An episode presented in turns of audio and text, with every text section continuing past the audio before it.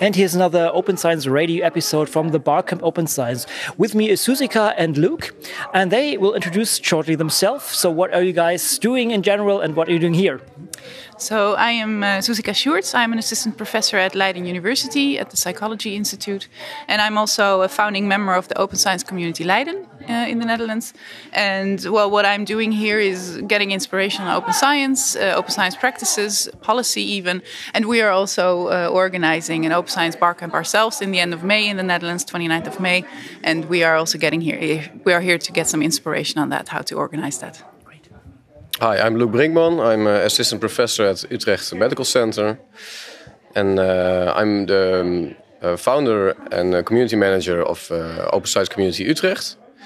And yeah, as, as Zsuzsika already mentioned, uh, we're here to uh, get some inspiration on, uh, on open science and also to talk about um, why we uh, started with an open science community, how we did that, uh, to share with with um, the other uh, attendees what formats worked for us and what uh, what format didn't, and also to uh, together uh, maybe co-create some new formats that we can use to further inspire other people to open up their workflows as I was not in in the session, so um, I've no um, workflow that happened there or any any process that happened. So how did you start that? So the, what was the key question or the main question, or was it mainly for sharing your experiences?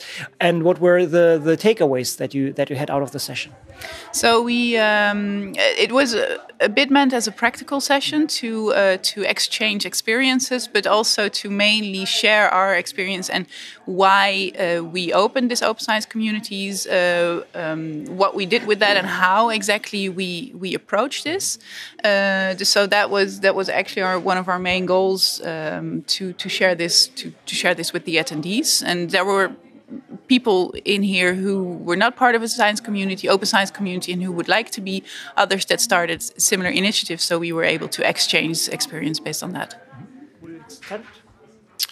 Yeah, so I think that uh, um, many people at different levels are, are working to advance open science and to make open science a new norm. And in that sense, uh, in one of our slides, we have a, a, a pyramid, uh, which is which is uh, um, from one of uh, the works of, of Brian Nosek, um, where he describes that there are, um, as, I said, as I said, many people working at different different levels. People are building new infrastructure to uh, to make open science possible. That's on, uh, on, the bottom end of the pyramid, and on the higher end, uh, policymakers. Um, uh, shaping new reward systems more geared towards working open. And in the middle of that, it's uh, it says communities, and I think that's where we come in um, to to bridge the gap between researchers and policymakers, and also to um, to get researchers to uh, to create a, a, learning platform for them where they can share experiences and share practices um, with the overarching goal of, of to make open science normative. And I think we're now in a really interesting phase where these policies are being formulated, but at the same time, we, we don't know what it will look like exactly. And this is really the, the place of the time where uh, researchers can, can learn from each other and speak up how they want, uh, how, how they want to be rewarded and, and what, what open, open science practices work for them in practice and what kind of support they need to uh, adhere to these principles yeah the the rewarding system is really one of the crucial parts here right? Because everything is connected to this. You will uh, yes there are always some people who let's say work on this um, because they believe in the good uh, result of that but still in the end they have to get a position in order to survive right? So what what are maybe if we can dive slightly into a little bit into that what are your recommendations or what are your experiences in terms of this and how to change this re rewarding system well, uh, from the point of view of uh, creating an open science community, I think uh, with that it's important to create together like a body that you're visible. So very practically have a logo and a name, and and with that you're also create visibility towards these well policymakers and people who think about uh, reshaping the reward system to show that okay, listen, we really want to do this, and it's really important. And why is it important to emphasize on that? And to, uh, for instance, already at the education level um, uh, or uh, with uh, employees, with staff, to uh, make sure that the the policymakers they recognize that uh, yeah that rewards yeah should be given. How do you do? You have any additions to that? I think changing uh, or reshaping the the rewards and incentive structures is is is not the core um, uh, task or, or reason that we started with open science communities, but it's related. So the, the, the, the, main focus of the open science communities is bringing together researchers that have some experience in, in open science and uh, create a learning environment where, where we can learn from each other. So, learning practical skills from each other, learning new skills, I think that's the core of the core of the community. But at the same time, we are uh, a group of, of uh, researchers with an interest in open science and who are taking the first steps in, in making the workflows more, more open. So, we are we have a lot of experience uh, with the hurdles that you um, encounter when making your workflows more open, and also um, which I think we are in a good position to indicate what kind of reward, how you would like to be evaluated. So, so for example, maybe making your data uh, openly available may not be part of your, how you're evaluated at this point. But if you if you think that this is the, the right way to go, if it is, if this is the uh, beneficial for the impact uh, of your work, then this is the time also to to uh, uh make the, make your speak up. And I think the, the the open science community. I mean, it's not its core goal, but it can be a vehicle to express also to policymakers how these policies should be uh, should be uh, shaped and implemented, and also what kind of support should be should, should be provided. Um, I have the feeling that you in the Netherlands are sometimes more agile in terms of adapt adaptation of these kind of things because um, you are, let's say, in comparison to, to, Germany, maybe to France, you have a smaller population. I think this is really an advantage that you can be faster in pushing basically as a community into politics. Maybe I'm wrong with this. Um, I guess as you have not worked on both both uh, countries so far, um, but I, I, see that you are in many steps uh, or many things, uh, some steps ahead of us. I would say. Um, so I, I really uh, appreciate that you also share these kind of experience here. Um, as you are, I guess, a little bit further in, in, in some some facets already. So, what were uh, would you like to add on this? Maybe? I would like to add on that because uh, yes, I think as a country, I mean, we're smaller than Germany. That's true. We have less inhabitants, but I think what is important here, and that came also back into the discussion during the session, is that an open science community like ours, we are one community per university, and I think the university sizes between the countries don't differ that much. So, when it comes to that, when it comes to specific university policy, I think any country, uh, any university could try to to uh, approach it in this way. That's a very good point.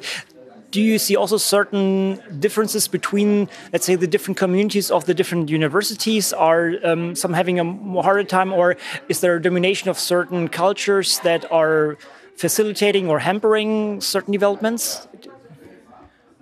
Um, well, I think. Uh, several aspects. For instance, first of all, is the interdisciplinarity. What uh, we see in our community, at least, is that we started from the Faculty of Social Sciences, and that is also the largest part of the members and the active members that are, are part of our community. So uh, we are still trying, we're still aiming to make the community more interdisciplinary, uh, to also yeah, be inclusive to, to other uh, scholars, uh, not just the, the quantitative sciences, but also qualitative sciences. But I think also it it really depends. The recognition of an open science community also depends on uh, how for instance, the deans or other other important uh, persons there when it comes to policy, how they recognize also the importance of open science. And I think in Leiden we have been very lucky that uh, there's a, recently they started the open science program and they're really recognizing and there might be some funding available even and I think that might differ per university, and I hope that will change, of course, and that will be recognized more broad.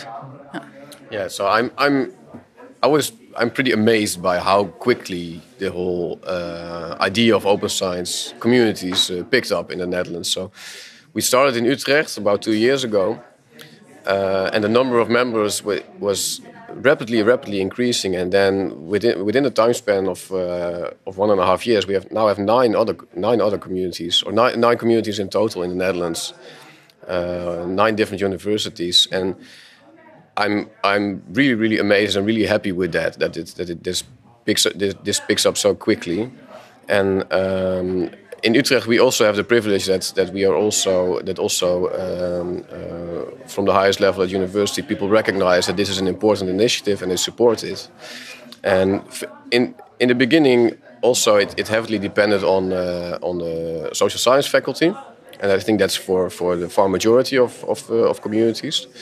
Um, but we paid a lot of attention to uh, also advertise and talk about the open science community in all in, the, in all the, in all faculties. So now we have members in Utrecht from all different uh, all seven faculties of Utrecht University, and we even this as of this year we have uh, acquired extra funding to uh, have open science ambassadors that work for half a day a week per faculty.